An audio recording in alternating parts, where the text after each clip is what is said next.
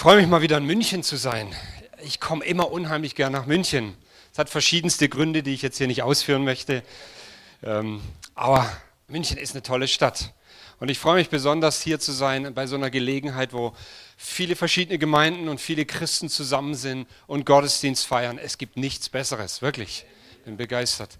Es gibt eine Verbindung zwischen Lörrach, also nochmal Lörrach, Zentraleuropa, ist jetzt nicht gerade Zentraldeutschland, aber Lörrach und München haben eine Verbindung, beziehungsweise hier zum christlichen Zentrum, denn der Peter Kirner war unser erster angestellter Pastor vor 500 Jahren, so gefühlt ungefähr. Von daher hat er so äh, Ordnung damals nach Lörrach gebracht und Verschiedenes und so kennen wir ihn und schätzen ihn und lieben ihn, ja, als einer der Väter auch unserer Gemeinde. Ich möchte gar nicht viel Zeit nehmen und irgendwie vorneweg, ich habe was auf dem Herzen. Ich bin seit einigen Jahren unterwegs mit einem inneren Thema, das auch zur Vision unserer Gemeinde geworden ist. Und dieses Thema heißt, und die Vision unserer Gemeinde ist so formuliert, den Himmel erleben und Menschen begegnen. Ich möchte heute über das Thema sprechen, den Himmel erleben, einen offenen Himmel. Etwas, was mit meinem persönlichen Leben zu tun hat, aber etwas, was wir ganz dringend für uns als Christen und in unserer Gemeinde und in unseren Gemeinden brauchen. Christsein ist übernatürlich. Christsein hat diese übernatürliche Komponente. Und die Gemeinde der, der letzten Tage, der Endzeit, in der wir uns befinden, ist eine übernatürliche Gemeinde. Alles andere ist kraftlos, alles andere ist Religion. Wir brauchen Jesus und die Kraft des Heiligen Geistes in unserer Mitte. Ich möchte nicht in den Himmel kommen und ich weiß, dass ich in den Himmel kommen werde. Weißt du das auch? Wenn du das nicht weißt, ist an diesem Morgen die Chance, die Sache festzumachen. Ja? Ganz einfach zu Jesus zu kommen und zu sagen, Jesus, komm in mein Leben. Danke, dass du für meine Schuld und Sünde gestorben bist. So, also ich möchte nicht in den Himmel kommen und dort im Himmel feststellen, dass, dass ich mehr Himmel auf dieser Erde hätte haben können, als ich hatte. Ich sage es nochmal. Ich möchte nicht in den Himmel kommen und feststellen, dass ich mehr Himmel hier auf dieser Erde hätte haben können, als ich es tatsächlich hatte. Und in diese Richtung möchte ich mich ein bisschen bewegen, weil wir Christen reden viel über Himmel und viel über Erde. Und es gibt unterschiedliche Ansichten über die Frage, ähm, ja, diese Welt und diese Erde, darf man die denn lieben? Ja, wir sind doch im Himmel. Eigentlich sind wir ja im Himmel. Wir sind ja Bürger des Himmels. Aber andererseits stellen wir auch grausam fest, gerade morgens, wenn wir aufstehen zum Gottesdienst gehen, äh, dass wir hier auf dieser Erde sind und dass wir begrenzt sind und unser Körper begrenzt ist und ich werde irgendwie auch nicht jünger und keine Ahnung, woran das liegt, ja, aber okay. Wir reden viel vom Himmel und von der Erde. Was ist denn wichtiger, der Himmel oder die Erde? Der Himmel ist wichtiger, okay. Hm. Ich will es mir mal anschauen. Ja. Ist, das heißt also, unser Leben hier auf dieser Erde ist eigentlich nur eine Durchgangsstation. Wir hecheln uns so durch, weil wir wollen ja an den Himmel. Und dann muss ich sagen, Schätzelein, so weit ist noch nicht. Wir haben zwar die Fahrkarte, aber die Koffer, auf denen du sitzt, warte noch, wir haben noch was zu tun hier. Und in diese Richtung, ich möchte diese Stoßrichtung gehen und die Verantwortlichen, sie sind ein hohes Risiko eingegangen, mich einzuladen. Das ist einfach so.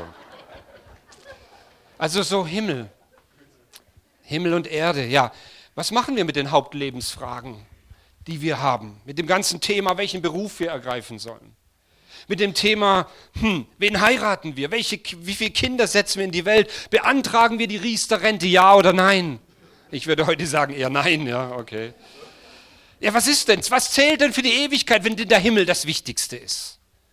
Was sollen wir denn hier tun?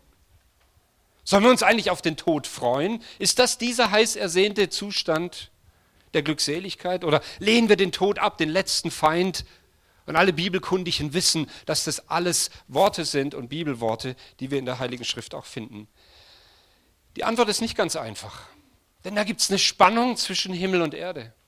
So beten wir ja im Vater unser, in Matthäus 6, das einzige, wo Jesus uns gelehrt hat zu beten, beten wir ja ganz deutlich, dein Reich komme und dein Wille geschehe, wie im Himmel, so auch auf Erden.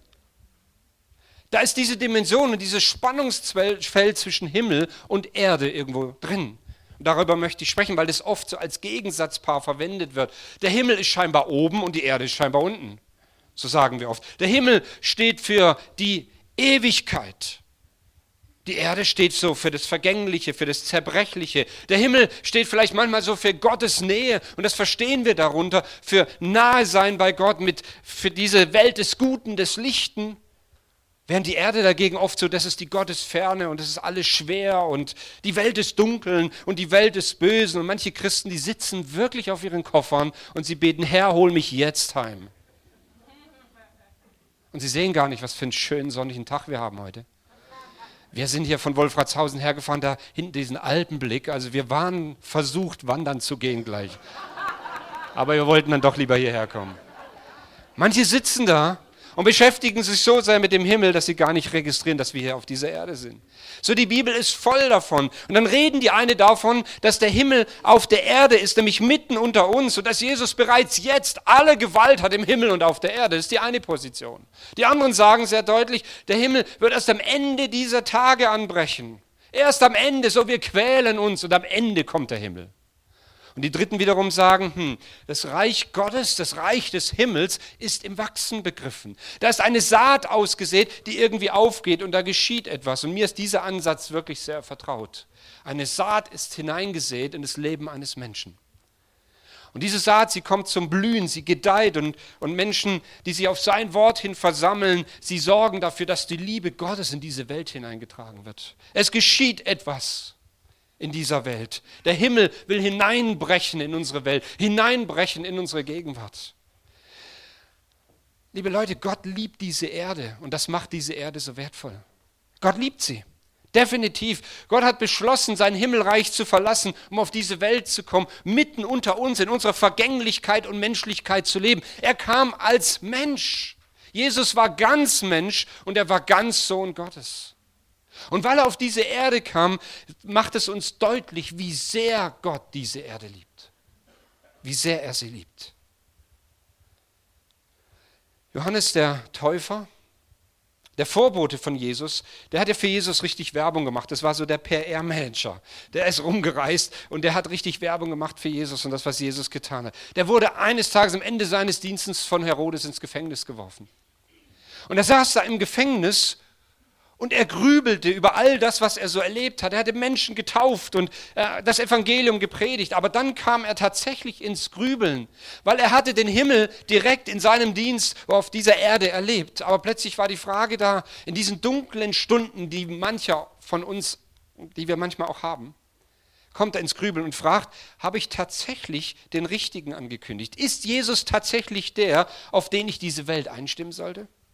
Und weil ihm diese Frage keine Ruhe lässt, schickt er seine Freunde zu Jesus direkt hin, aus dem Gefängnis beauftragt er und sagt, geht hin zu Jesus. Und die sollten die Frage stellen, bist du es, der da kommen soll, oder sollen wir auf einen anderen warten? Und Jesus antwortet wie folgt, und das ist euch vielleicht dem Bibelkundigen im Ohr. Jesus antwortet und sagt, geht zu Johannes und beschreibt ihm, was ihr hört und seht. Doppelpunkt. Blinde sehen, Lahme gehen, Aussätzige werden rein und Taube hören, Tote stehen auf, den Armen wird das Evangelium gepredigt und wer sich nicht an mir ärgert, der ist selig. Die Kennzeichen des Himmels und des Reiches Gottes sind genau diese, die hier beschrieben sind. Diese übernatürliche Welt, die Welt des Himmels, hereingebrochen auf diese Erde und Johannes hat es im Ansatz erlebt, aber er saß im Gefängnis. Und dieser Zusatz, der hier steht, und wer sich nicht an mir ärgert, der ist selig. Wusstest du, dass man sich an Jesus ärgern kann? Wusstest du, dass da, wo Zeichen und Wunder geschehen, dass man sich tatsächlich ärgern kann, sogar als Christ? Also ich kenne solche Zeiten. Du sitzt da in gesegneten Veranstaltungen so, keine Ahnung, Crusade, Reinhard Bonke, weiß ich nicht und da passieren Dinge und du sitzt da, du kannst es nicht einordnen, weil dein Erfahrungshorizont ein völlig anderer ist. Deswegen ist es so interessant, da könnte man alleine Predigt drüber halten. Wer sich nicht an mir ärgert, der ist selig. Wunder und Zeichen rufen immer Reaktionen hervor, auch bei uns, auch bei langjährigen Pfingstgläubigen, immer. Ich muss noch mal kurz, glauben wir an Wunder hier? Weil wir haben es ja gesungen. Wir haben erstes Lied, gleich erstes Lied, habe ich gesagt, oh Jesus, danke, ich bin hier richtig. Ja. Wir glauben an Wunder. So, Johannes kriegt diese, diese Aussage von Jesus, dass Tote auferstehen, das Lahme gehen, das Taube hören, all diese Dinge. So, und das begeistert mich. Gott liebt diese Erde. Er bricht herein mit der ganzen Dimension des Himmels in unser Menschsein hinein. Und er benutzt diese Erde und Menschen, um seine Erlösungstat zu vollenden. Und ich sage dir eins, er will dich und er will mich haben. Er will dich in seinem Reich haben. Er will, dass du die Dimension des Himmels in deinem Leben erlebst. Ich bin 68 geboren, also ich bin 47 Jahre und ein paar Monate und dann noch neun Monate der Schwangerschaft in Gemeinde.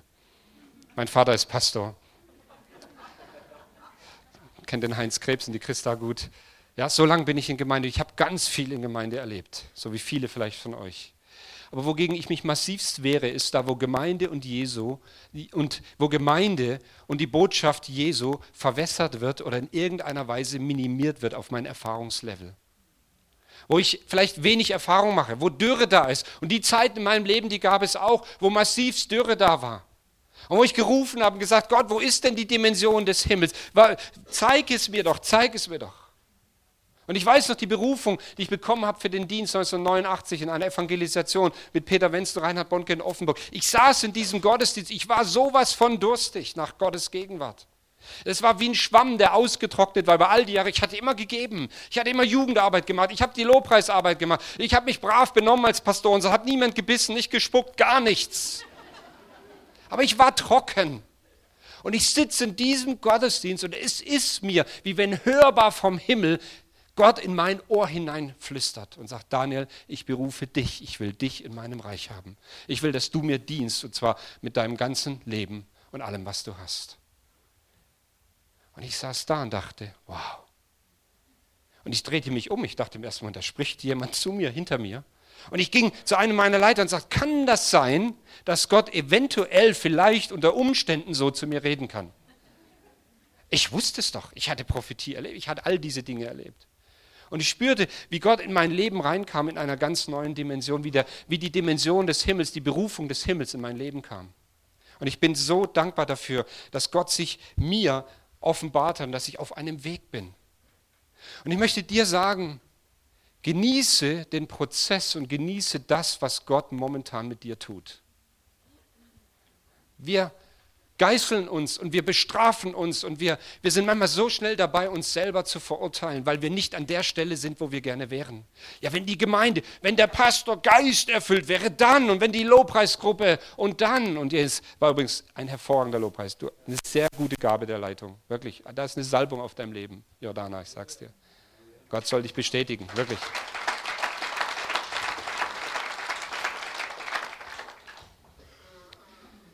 Und weil Gott diese Welt liebt, und da setze ich wieder an, sollen wir diese Welt auch lieben. Gottes Leidenschaft gehört dieser Welt. Gott hat uns mit unserem Leben auf diese Erde gestellt und diese Erde, sie ist die Schöpfung Gottes. Vielleicht sagst du, ja, aber was ist mit dem Krieg und dem Leid und dem e-, Elend? Was ist denn damit? Ja, die Fragen habe ich auch. Was ist mit den Dingen, du betest und es geschieht keine Heilung? Ja, die habe ich auch. Ich habe auch gebetet und unter meiner Hand ist ein zwölfjähriges krebskrankes Mädchen gestorben. Ja, das habe ich auch erlebt. Vor drei Jahren ein Familienvater mit einem Tumor so groß wie eine Pampelmuse. Wir haben alle geglaubt, wir haben alles gemacht, aber es gab diesen letzten Moment, wo mir klar wurde, dass er von dieser Erde gehen wird. Ja, ich habe das auch erlebt. Aber wisst ihr, zu was ich mich entschieden habe? Und zwar nicht aus einer Emotion heraus, sondern etwas, weil Gott in meinen Geist, weil Gott in mich hineingesprochen hat. Ich möchte an der Wahrheit des Wortes Gottes so eng wie möglich dranbleiben. Jesus ist meine Theologie. Jesus ist derjenige. Er ist das Wort. Er ist das lebendige Wort. Und nicht meine Erfahrungen und Dinge, die ich sehe, sondern er ist das Wort. Und in all dieser Zerrissenheit, in diesem, wir sind auf dieser Erde und da ist der Himmel und wir erleben immer wieder die Mächte des Himmels, die einwirken auf unser Leben, in dieser Zerrissenheit leben wir sicherlich ein Stück weit. Aber was bedeutet es, diese Welt zu lieben? Wenn Gott sie liebt, wenn Gott diese Welt auserkoren hat, um zu kommen, wenn Gott als Mensch gekommen ist, was bedeutet es, diese Welt zu lieben für uns? Da haben wieder Christen, die lange unterwegs sind, natürlich die Frage, aber in der Schrift steht doch, wir sollen die Welt nicht lieben. Ja, aber da müssen wir auch den Kontext lesen und alles, ja. Gott liebt diese Welt. Sind wir uns da einig? Soweit, okay. Die meisten. Okay. Was ist der Auftrag? Wie sieht es aus, wenn wir diese Welt lieben? Für mich heißt es einfach, und da bin ich ganz einfach gestrickt, wir sollen den Himmel auf diese Erde bringen. Wir sollen anfangen, den Himmel auf diese Erde zu bringen. Anfangen zu beten, dass sein Reich komme, sein Reich, nicht dein Reich und auch nicht dein Wille, sondern sein Wille, Und dass dieser Wille geschieht wie im Himmel, da geschieht er nämlich schon so auch auf dieser Erde hier. So in München, in Bayern, die haben es, ey, nötig. Wow, ganz viele, ja. Ganz viel Himmel nach Bayern. Halleluja. So glaube ich, dass die Liebe zu dieser Welt sich in der Weise ausdrückt, dass wir dem Himmel auf Erden Raum geben. Das ist eines unserer Lebensbeauftragungen. Und das, das Verrückte ist ja am Christsein, dass Gott sein Reich auf dieser Erde eben mit Menschen baut. Ich weiß gar nicht, wie das geht. Wieso nimmt er denn dich und mich? Erklär mir das mal. Wieso ist er nicht mit Engeln hier eingefallen in massiver Weise und hat dann einfach mit dem Lasso alle eingefangen und sie alle bekehrt, zwangsbekehrt, alles gut? Nein, er benutzt dich und mich. Er will dich gebrauchen, nicht die Pastoren. Er will dich gebrauchen. Du bist es. Und ich habe diese Frage, ja, wenn ich in den Himmel komme, werde ich fragen, warum hast du dein Reich nicht selber gebaut? Warum mit mir? Bin mal gespannt. Interessant ist, Petrus ist für mich so der Vorzeigejünger. In der schwersten Stunde von Jesus hat er ja jämmerlich versagt. Wir wissen das. Im Johannesevangelium Kapitel 21. Und da hätte man sagen müssen, als dann Jesus ihm neu wieder begegnet, gerade im Kapitel 21, hätte Jesus sagen können, du, Petrus, alles gut, ich liebe dich, aber lass mal gut sein. Du in der schwersten Stunde, meiner schwersten Stunde, hast du definitiv versagt. Aber was macht Jesus? Er legt die Nachfolge in seine Hände. Er sagt, weide meine Schafe. Ich hätte gesagt, Petrus, du hast die Chance gehabt, du hast sie definitiv vertan. Ich habe dich gewarnt, jetzt suche ich mal nach fähigen Leuten. Ich mache eine Stellenausschreibung. Ich gucke mal, wen ich jetzt nehmen kann. Ich gehe, aber ich suche jemand. Nein, Petrus bekommt diesen Auftrag. Und er legt aller Vernunft zum Trotz, legt Jesus das Wachstum seines Reiches in Menschenhand hinein. Ich habe jetzt nicht gelehrt, dass Petrus der erste Papst war. Gell? Also nur, dass wir uns da auch klar verstehen. So, und deswegen lautet das Vermächtnis an seine Jünger in Matthäus 28, ist uns bekannt, mir ist gegeben, alle Gewalt im Himmel und auf Erden. Darum geht hin und machet zu Jüngern, indem ihr sie tauft, oder eigentlich steht hier taufend und lehrend auf den Namen des Vaters und des Sohnes und des Heiligen Geistes. Lehrt sie alles zu halten, was ich euch befohlen habe. Das ist der Lebensauftrag, die Liebe Gottes. Wir empfangen sie. Wir empfangen die Segnungen des Himmels und wir geben sie weiter. Ja, aber Daniel, du als Pastor kannst es ja leicht tun. Ja, ihr Pastoren, ihr arbeitet ja nichts. Ihr habt ja Zeit ohne Ende. Aber ich, ich stehe schwer hier irgendwo am Band oder ich bin Verkäufer oder was auch immer. Aber gerade da, wo du deinen Fuß hinsetzt, ist das Reich Gottes. Gerade da, wo du bist, soll der Himmel auf die Erde kommen, in jeder Art und Weise. Ich lebe auch auf dieser Erde. Ich bin auch verheiratet. Ich habe auch Kinder. Ich habe auch Freunde, die Jesus nicht kennen. Und was mein Gebet ist und meine intensive Investition hier ist, dass sie den Himmel erleben. Ich möchte euch ein Beispiel erzählen. Ich bin angefragt worden eines Tages von Nachbarn, von Leuten aus unserer Gemeinde, ja, sie wollen heiraten. Sie haben ein Haus gebaut, die leben schon lange zusammen, haben mit Jesus nichts am Hut, italienische Leute. Ja, sie suchen aber noch einen Pastor.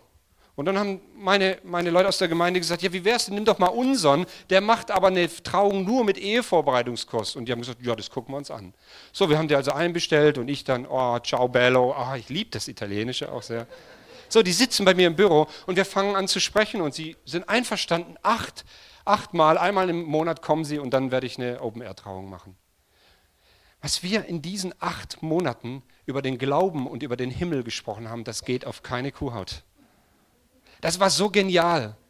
Und dann habe ich die Trauung vollzogen. In dieser Trauung saß die Zwillingsschwester, die hat nur noch geheult. Und ein Vierteljahr später ruft sie und sagt, Darf, dürfen wir mal zu dir kommen, wir haben ein paar Probleme in unserer Ehe. So habe ich sie eingeladen, habe ich sie über ein Jahr begleitet. Der Mann kam eines Tages, hat alle Sünden seines Lebens bei mir ausgepackt. Wir, lagen auf dem, wir saßen vor dem Sofa und er spricht alles aus und bittet um Vergebung. Und ich spreche in dem Frieden Gottes zu, im Namen Jesu. Und er ist sowas von dankbar, dass er etwas ein Stück vom Himmel erlebt hat. Es geht noch weiter. Dann sagen sie eines Tages, du, da ist meine Nichte, die ist gerade frisch verheiratet, da ist was ganz Schlimmes passiert. Könntest du da eventuell auch? Ja, kann ich auch. Klar, her damit. So, treffen wir uns und sind ebenfalls dabei. Und nach dem zweiten Gespräch fangen wir an, über den Himmel und die Dimension Gottes in unserem Leben zu sprechen. Und dann geht es noch weiter. Ich bin mittlerweile Pastor einer italienischen Großfamilie geworden. Kommen Sie eines Tages, und das ist was, was mein Herz zutiefst berührt Da kommen sie und sagen, mein Bruder, also ich weiß nicht, wie viele Brüder das sind, das sind ja Unmengen da. kommen sie und sagen, mein Bruder hat einen, hat einen sechsjährigen Jungen, der zum dritten Mal einen Gehirntumor hat und er wird nicht mehr operiert. Daniel, was können wir machen? Wisst ihr, und da, da sitze ich dann da und da merke ich, wie in meinem Geist und in meinem Herzen etwas anfängt zu arbeiten.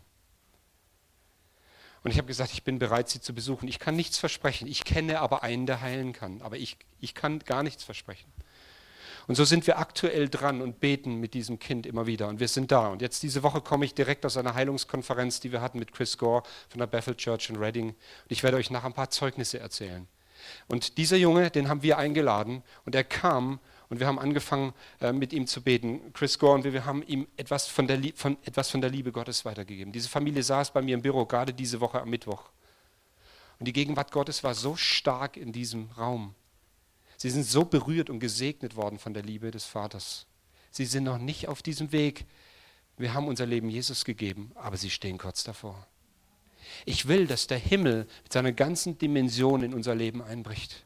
Ich will, dass Menschen zum Glauben kommen, dass Menschen gerettet und befreit und geheilt werden. Ich will es sehen, weil es sind die Dimensionen des Himmels, des Reiches Gottes, nichts anderes. Wie wäre es, liebe Freunde und Geschwister, wie wäre es, wenn wir mal darüber nachdenken, ob der Himmel nicht unsere Gebete und unser Handeln abdeckt, würden wir da vielleicht anders beten? Wenn du wüsstest, dass der Himmel alles abdeckt, dass der Himmel hinter dir steht mit der ganzen Macht Würdest du vielleicht anders beten? Nein, nicht deinen Nachbarn anschauen. Würdest du anders beten?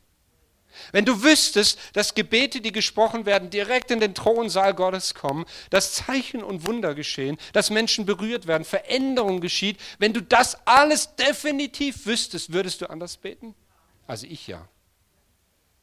Und ich bin da auf einem Weg. Ich habe keine Rezepte. Ich habe heute keine fünf Türen und zwei Schritte und zehn Wege und wie man das macht. Ich verkaufe nichts. Ich verkaufe keine Salbungsfläschchen, nichts. Ich sage bloß, ich bin unterwegs auf einem Weg mit Jesus. Und ich glaube daran, dass die Dimension des Himmels so aussieht, dass wir eine Autorität des Himmels haben. Die Bekehrung ist nur der Anfang deines Christseins gewesen. Als Jesus dich rief in seiner großen Liebe und dich an sein Herz gezogen hat, war das nur der Anfang. Das war nicht die endgültige Absicht. Die endgültige Absicht ist, dass du mit seiner ganzen Fülle in Ewigkeit leben wirst. Und diese Fülle soll zunehmen in unserem Leben. Und deswegen glaube ich, ist es wichtig, dieses Dein Reich komme, dein Wille geschehe, wie im Himmel so auf Erden, dass wir anfangen, das nicht als Bittel-Bettel-Gebet zu, zu beten, sondern als eine Deklaration des Himmels. Ich mache mich jetzt nicht an Worten fest. Es geht nicht um Methodik, bitte höre das. Es geht um Beziehung. Es geht um Beziehung. Weiß ich denn, wer hinter mir steht? Weiß ich denn, wer ich in Christus bin? Ich würde vorschlagen, dass wir uns mal als geliebt und errettet und befreit ansehen. Ich würde vorschlagen, dass wir uns ansehen, dass wir mit auferweckt sind, ähm, mit ihm begraben und auferweckt sind und, äh, und im Himmel sitzen und einen Sitz im Himmel haben. Ich lese es gleich vor. Die Bibel sagt es uns. Die Identität ist so wichtig. Und dann kommen, kommen viele Christen und Menschen, ich kam auch so ähm, oft vor, ich möchte mal dieses Beispiel nehmen, es ist wie wenn ein Christ kommt mit seinem alten Fahrrad, ja, und dieses Fahrrad, der Sattel ist total runter, ja. Du siehst, der ist, was weiß ich, tausende von Kilometern schon gefahren. Du siehst, der Lenk, die Lenkstange ist verbogen, die Speichen sind teilweise abgebrochen, das Tretlager geht nicht mehr richtig, die Bremsen sind runtergefahren und zum Schluss das Fähnchen hinten ist auch nochmal total am Ende. So, in diesem Zustand kommst du zu Jesus und er in seiner Liebe nimmt dich. Und viele haben die Vorstellung, Jesus sitzt jetzt da und er bezieht den Sattel neu. Er macht die Speichen neu, er zieht die Speichen nach, die neuen Bremsklötze kommen dran, er flickt das Fahrrad, er pumpt es auf und zum Schluss kommt noch ein schönes Fähnchen mit dem Kreuz drauf und dann sagt er, weißt du was, jetzt mit deinem Fahrrad, jetzt fahr du mal und genieß dein Leben. Ehrlich gesagt, ich lese hier aber in der Bibel was ganz anderes. Ich lese hier, ich lese hier definitiv, dass wir in 2. Korinther 5, 17, dass wir eine neue Schöpfung geworden sind. Ich lese eher, dass wir nicht so ein Fahrrad, so ein geflicktes Fahrrad haben, sondern dass wir Maserati sind. Dass es eine neue Schöpfung ist. Dass wir da drin sitzen und dass wir mal richtig Gas geben und mal richtig nach vorne kommen. Ich will dieses, dieses, diesen Gegensatz aufzeigen, ja, oder BMW wegen mir hier, ja, oder weiß ich jetzt nicht. Ich fahre auch einen, aber keine Ahnung, was ihr nehmen wollt. Aber ich finde Maserati gut. Die Woche haben wir Maserati da gehabt bei uns, 340 PS. mit 240 über die Autobahn. Die Amerikaner sind fast ausgeflippt. Fahrrad oder Maserati, Neuschöpfung. Du bist eine Neuschöpfung. Siehe, sagt die Schrift im 2. Korinther 15, etwas Neues hat begonnen. Da ist etwas Neues geschehen. Ich bin jemand Neues in Jesus Christus. Weißt du, dass du eine neue Identität bekommen hast? Oh. Gott hat nicht dein Leben zusammengeflickt und notdürftig fährst du mit holperndem Fahrrad und der Achter ist halt drin geblieben, den hat Gott übersehen, kommst du irgendwie im Himmel ganz schlimm an. Nein, so ist es nicht. Wir beten, dass sein Reich komme und sein Wille geschehe wie im Himmel, so auch auf Erden, so auch in unserem Leben.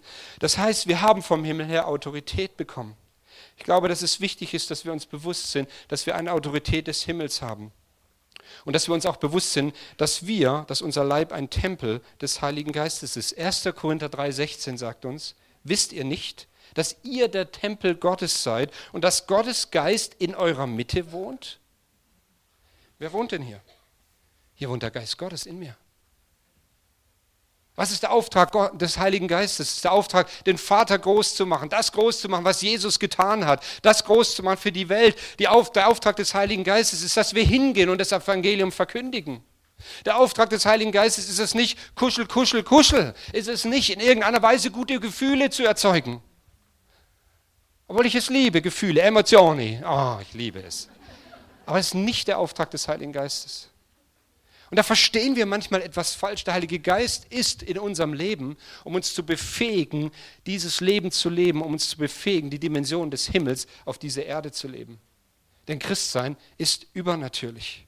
Oder hier im Epheser 2,19, ihr seid jetzt nicht länger Fremde ohne Bürgerrecht, sondern seid zusammen mit allen anderen, die zu seinem heiligen Volk gehören, Bürger des Himmels. Ihr gehört zu Gottes Haus, zu Gottes Familie. Wir sind das Haus Gottes. Und wenn wir unsere Identitätsfrage richtig klären würden, dann wüssten wir, wer wir in Christus Jesus sind. Wir sind in ihm und er in uns. Du, der lässt dich nicht los. Und dann kommst du manchmal, ich komme ja auch manchmal sonntags und denke, nein, die Woche war nicht gut. Jesus, wir müssen erst noch mal klären. Und dann hast du manchmal das Gefühl, Gott entscheidet heute, ja Franz, heute bist du mein Kind, aber morgen schauen wir mal. So, manche haben so das Gefühl, Gott ist da irgendwie so am Gange, er guckt da mal so. Ja, dich will ich heilen. Nein, nein, nein, hm, hm, nein, so. Gott scheint so willkürlich manchmal zu sein. Aber wir sind in der Familie Gottes. Wir sind Bürger des Himmels. Wir haben diesen offenen Himmel über uns. Ich bin zutiefst davon überzeugt, dass wir in diese Dimension viel, viel stärker reinwachsen müssen. Deswegen dieses großartige Gebet des Vater unser in Matthäus Kapitel 6. Ich wünsche mir das. Wünschst du dir auch diese Dimension des Himmels in deinem Leben? Ist da jemand da, der sagt, ja, ich höre die Botschaft, dass das Reich Gottes nahe herbeigekommen ist und dass deswegen Zeichen und Wunder geschehen und es ein Teil sind. Wir sind in guter Tradition mit unseren Anfängen der Pfingstbewegung. Da sind Dinge geschehen, die kannst du menschlich gar nicht erklären. Aber wir scheuen uns manchmal, das zu leben. Wir scheuen uns manchmal, diese Dimension des Himmels einfach in unseren Alltag hineinzunehmen. Und da bedarf es eine Erneuerung unseres Denkens nach Römer 12, 2. Wir sollen verwandelt werden durch Erneuerung unseres Denkens. Das Problem, dass wir Dinge nicht erleben, hängt doch nicht mit Gott zusammen sondern ich glaube, wenn wir unseren eigenen Gebeten zuhören, ich rede jetzt nicht von den Gebeten deines Nachbars, hör mal deine Gebete an und dann frage dich, ob dein Gebet ausdrückt, ob du weißt, wer du in Christus bist und vor allem, wer Gott hinter dir ist. Manchmal, wenn ich bete, spüre ich genau, dass ich eigentlich in dem Moment nicht weiß, wer Gott ist, wie groß er ist und dass ich oft auch gar nicht weiß, wer ich denn in Christus Jesus bin. In Jesus, nicht ich, ich bin nicht in Jesus. Er in mir und ich in ihm. Und er hat sich verbündet mit uns. Er hat sich verbunden. Er will dich nicht loslassen. Er will in dir sein. Er will seine ganze Fülle in dein Leben hineinbringen. Unser Auftrag auf dieser Erde ist, den Himmel hier auf diese Erde zu transportieren, bis eines Tages Jesus wiederkommt. Und dann wird die völlige Erkenntnis und dann wird der Himmel in einer Dimension nochmal massiv rein, hereinbrechen in unser Leben, dass wir nur noch staunen werden. Wirklich nur noch staunen werden die Dimension des Himmels. Jesus sendet seine Jünger aus. Ich könnte jetzt auch diese Bibelstellen hier nochmal zitieren, ähm, wo es darum geht, die, die 72 Jünger, die voller Freude zurückkehrten und sagten, Herr, im, im Lukas Kapitel 10, Herr, sogar die Dämonen müssen uns gehorchen, wenn wir uns auf deinen Namen berufen. Und Jesus, der sagt, ich sah den Satan wie ein Blitz vom Himmel fallen. Diese Schriftstellen, die es gibt. Ich habe euch Vollmacht gegeben, auf Schlangen und Skorpione zu treten. All diese Dinge. Ich habe diese Bibelstellen lange, lange nicht mehr in dieser Dimension gelesen. Warum? Weil ich in meinem eigenen Leben immer wieder diesen Mangel erlebt habe, dass ich das nicht konkret umgesetzt bekommen habe. Aber ich merke, dass es ein Umdenken, eine Erneuerung meines Denkens durch den Heiligen Geist braucht, dass das Problem auch nicht bei Gott liegt und in dem Sinne auch so nicht bei uns, sondern dass wir einfach anfangen zu sagen, Christus ist in mir und ich in ihm. Und ich habe einen großartigen, einen liebenden Vater, einen Vater, der heute noch heilt und Zeichen und Wunder tut. Und zwar hier in München. Amen. Das soll geschehen. Jesus verwendet unheimlich viel auf Krankenheilung. Auch dieses Thema, ja, ich könnte da durchgehen, der Zeit halber geht es nicht. Ich lese hier, er gab ihnen Kraft und Vollmacht über Dämonen und zur Heilung von Krankheiten. Würden wir anders beten? Nochmal diese Frage, wenn wir wüssten, dass der ganze Himmel hinter uns steht. Ich möchte euch einfach von dieser Woche, und das ist jetzt ganz aktuell, möchte euch von dieser Woche ein paar Zeugnisse erzählen. Und dann würde ich gern, dass wir auch hineingehen in eine Zeit des Gebetes. Ich möchte heute, dass wir wirklich für kranke Menschen beten hier. Ich glaube, dass Gott etwas tun will, dass er mit seinem Geist hier ist. Diese Woche eine Familie hat sich angemeldet gehabt. Ich glaube, sie kam aus Irland zu, zu unserer Heilungskonferenz mit Chris Gore. Und sie waren in Lörrach und sollten an die Abendveranstaltung kommen. Und sie kamen in die Abendveranstaltung und dann erzählt eine Mutter unseren Mitarbeitern, stell dir vor, wir haben unseren Jungen, der ist hier mit ganz starkem Autismus. Der kann keine Gefühle richtig wahrnehmen, kann sie auch so nicht äußern. Aber er ist heute Morgen aufgewacht und er hat gesagt, ich habe einen Mann gesehen, der ein Freund von Jesus ist, der mich aus meinem Gefängnis holen wird. Der wusste, weiß, also es ging nicht um ein äußeres Gefängnis.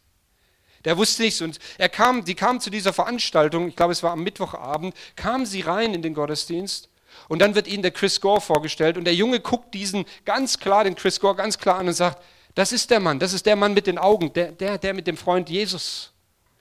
Und sie fangen an zu beten. Und als die, als die Gegenwart und die Liebe Gottes da wirklich richtig präsent ist, fängt die Mutter an zu weinen. Und dann dreht sich dieser autistische Junge, der das nie vorher gemacht hat, um und sagt, Mama, warum weinst du denn? Er fängt an, plötzlich Gefühle zu zeigen. Und nach diesem Gebet ist so die Gegenwart Gottes, da haben mir die Mitarbeiter auch gesagt, dass der Junge plötzlich sagt, Mama, ich möchte für dich tanzen. Noch nie in seinem Leben getanzt. Jetzt erklär mir, was hier geschehen ist. Hier ist etwas vom Himmel hineingebrochen. Es, ist, es hat etwas angefangen. Es ist eine, etwas, eine Heilung geschehen an der Stelle. Andere Beispiele. Hier schreibt jemand, ich habe das hier, ich, hier ja. Jemand schreibt, ich habe in den letzten Tagen eine Verbesserung meiner Halswirbelsäule erlebt. Ich, ich war einen Tag, nachdem ich habe mit mir beten lassen, war ich beim Arzt und ich habe das checken lassen. Der Arzt stellt plötzlich fest, dass der Halswirbelbereich erweitert ist und nicht mehr verspannt ist. Ich habe keine Schmerzen mehr. Nächstes schreibt hier. Das sind Leute, die mir bekannt sind aus meiner Gemeinde. Mein Problem, ich kann, ich habe eine Verschlechterung des Hörens im rechten Ohr. Medikamente helfen nicht. Ich sollte jetzt dann Hörgeräte ausprobieren. Mittwochabend ließ ich mit mir beten. Donnerstag im Büro, irgendwann am Vormittag wurde mir bewusst, dass ich meine Kollegin Heike besser verstehen kann, ohne dass ich dauernd fragen muss, dass ich es wiederholen muss. Ich erlebe eine zunehmende Verbesserung Hör der Hörfähigkeit. Ein Zeugnis hier, jemand eine Heilung von Allergien Heuschnupfen erlebt, war hier, ähm, hat ähm, so, so einen Apparat gehabt, wo es um die Schlafaussetzer ging und ähnliches, ging zum Arzt, auch jetzt diese Woche am Donnerstag, und der Arzt sagt, Sie nehmen doch Medikamente. Ich lese die, die Daten dieses Gerätes aus, es sind keine Aussetzer mehr da, es ist nichts mehr da. Welche Medikamente haben Sie genommen? Und die Frau sagt, ich war im Gottesdienst, ich habe mit mir beten lassen. Halleluja. Jede Menge englische Zeugnisse hier auch noch und das Beste ist, was ich persönlich auch erlebt habe. Wir sollten also füreinander beten. Und wir drehten uns um und hinter mir stand ein Gemeindeleiter aus einer Gemeinde in der Schweiz. Und ich sage so, ja, was hast du denn? Und er sagt, ja, ich höre ein bisschen schlecht, dafür könntest du beten. Im Rücken, ich habe vor neun Monaten eine Rücken-OP. Ich habe seit neun Monaten jeden Tag Schmerzen. Ich kann mich manchmal nicht richtig regen. Und dann sagt er noch, ihr kennt ihn ja nicht, sagt er noch, ich habe Hämorrhoiden. Ja gut, dann haben wir es damit angefangen und er, er, er, lachte während dem Gebet und meint dann, Daniel, Entschuldigung, ich habe dich veräppelt, also ich habe keine Hämorrhoiden, für den Rücken kannst du trotzdem beten. Okay. Und ich lege meine Hand auf und sage, ich spreche einfach die Heilungskraft Gottes frei, ich spreche das göttliche Leben hinein. Und er sagt, ja, so spüre ich jetzt nicht so direkt. Am nächsten Morgen kommt er und sagt, stell dir vor, ich spüre kaum noch Schmerzen, ich habe die Nacht richtig gut geschlafen. Und den Tag später schreibt er mir jetzt hier eine E-Mail und sagt, ich erlebe eine nachhaltige Freiheit von den Rückenschmerzen, die mich seit der Rücken-OP von neun Monaten begleitet haben. Ich könnte euch sagen hier, Wunder, über Wunder, Heilungsprozesse, Schmerzen, die nachlassen.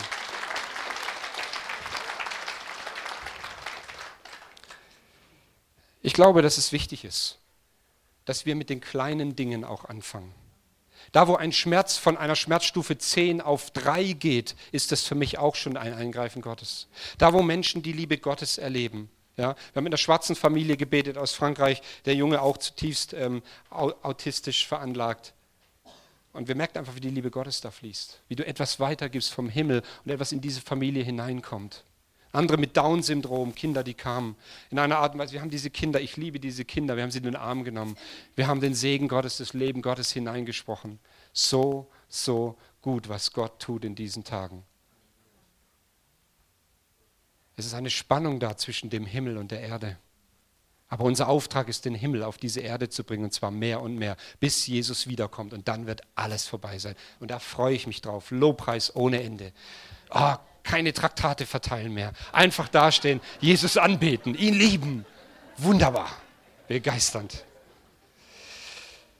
Zum Schluss noch zwei Sachen. Ich möchte noch so ein bisschen darüber sprechen, warum es Gründe gibt, warum man nicht geheilt wird oder scheinbar nicht geheilt wird. Oder so ein bisschen noch ermutigen, auch das Gebet der Heilung nachher in Anspruch zu nehmen. Vielleicht bist du da und sagst, ich bin nicht würdig, geheilt zu werden. Ich habe so viel verbrochen, ich habe so viel auf dem Kerbholz, keine Ahnung. Und ich glaube, wenn wir das sagen, verleugnen wir die Kraft des Blutes Jesu. Das sind in meinen Augen irgendwie Gründe, die wir so ein bisschen vorschieben oder wir abarbeiten irgendwelche religiösen Listen. Ich muss erst dies und das tun. Ich lese zu wenig Bibel oder, oder, oder. Aber Religion ist tot. Religion macht kaputt. Religion ist krank. Religion hat Regeln zur Folge. Es ist nicht das göttliche Leben. Du bist würdig durch Jesus Christus. Zweitens, vielleicht, ich muss Leistung bringen. Ich muss irgendwie was tun, damit ich geheilt werde. Der Mann, der 38 Jahre am Teich Bethesda krank lag, der konnte nichts mehr tun. Der konnte nichts zum Wasser. Und er wurde von Jesus trotzdem geheilt. Und diese Frage, Jesus, Gott will nicht heilen vielleicht. Ich lese in der Schrift, im Lukas 9, aber die Leute merkten es und folgten ihm in großen Scharen. Jesus wies sie nicht ab, sondern sprach zu ihnen über das Reich Gottes und alle, die Heilung nötig hatten, machte er gesund. Ich würde die Aussage so formulieren, alle, die zu Jesus kamen, machte er gesund. Es gab trotzdem noch Kranke im Land, aber zu Jesus kamen. Gott soll durch meine Krankheit verherrlicht werden, das höre ich auch immer wieder. Ich kenne meinen Vater im Himmel so nicht. Was ist denn eine Verherrlichung bei Krankheit oder beim Tod? Oder kommen wir zur Beerdigung und sagen, wir verherrlichen Gott durch den Tod dieses Menschen? Ich weiß es nicht. Ich gebe mal eine Stoßrichtung. Also alles Theologische machen die Pastoren hier. Ich gebe nur eine Stoßrichtung jetzt. Ja. Bitte. Ich will nur was anstoßen. Erkenntnis ist Stückwerk. Wir sind miteinander auf dem Weg. Aber was mein Herzensanliegen ist heute Morgen, dass die Dimension des Himmels in dein Leben kommt. Davon bin ich zutiefst überzeugt. Ich habe nicht genug Glauben heißt es. Ich habe nicht Glauben zur Heilung. Wie groß muss unser Glauben denn sein? Darf ich nochmal hören? Wissen wir das? Amen. Und wie groß ist ein Senfkorn? Wir sehen es kaum. Ja, ganz mini. Ich glaube, dass Gott genug Glauben hat für Heilung. Und wenn du sagst, du glaubst nicht genug und dann, dann, dann beschämst du jemanden, du legst eine Last auf die Person, das ist nicht Gottes Wille. Ich glaube, dass es einfach abhängig ist von einem Schritt in die Gegenwart Gottes. Ist nicht der Zeitpunkt für Heilung. Ich lese in der Schrift, jetzt ist der Tag des Heils. Versteht ihr? Jetzt, jetzt, jetzt, jetzt. So, ich komme zum Ende und dann wollen wir miteinander beten. Wir brauchen ein erneuertes Denken. Wir brauchen es, dass wir in Übereinstimmung mit den Plänen des Himmels kommen in unserem Leben. Und nochmal, ich möchte nicht auf einem Erfahrungslevel bleiben. Und ich nochmal, ich habe auch andere Erfahrungen. Aber ich merke, dass ich zunehmend Erfahrungen mache, wie die Dimension des Himmels in unser Leben kommt. Und ich möchte dich ermutigen, darum geht es mir. Es geht mir nicht darum, eine Last aufzulegen. Es geht mir darum zu sagen, die Herrlichkeit Gottes in München wird sichtbar, wenn du anfängst, Menschen in die Dimension des Himmels hineinzuführen. Fang an, mit Menschen zu beten. Ähm, wir sollten eine Kultur des Risikos anfangen zu leben, indem wir es auch ehren, wenn du risikobereit mit Menschen betest, selbst wenn nichts passiert. Wir bleiben trotzdem dran. Die Dimension des Himmels. München soll den Himmel erleben und zwar viel mehr wie bisher. Christsein ist übernatürlich, aber es ist risikoreich. Und ich weiß nicht, ob du bereit bist, Risiko einzugehen. Du vielleicht ermutigt bist, vielleicht bist du auch völlig durch den Wind. Du brauchst mir dann auch nicht Tschüss sagen nachher. Aber ich spüre ein Brennen in meinem Herzen und das ist der Punkt und ich hoffe, ihr spürt meinen Herzschlag in diese Richtung.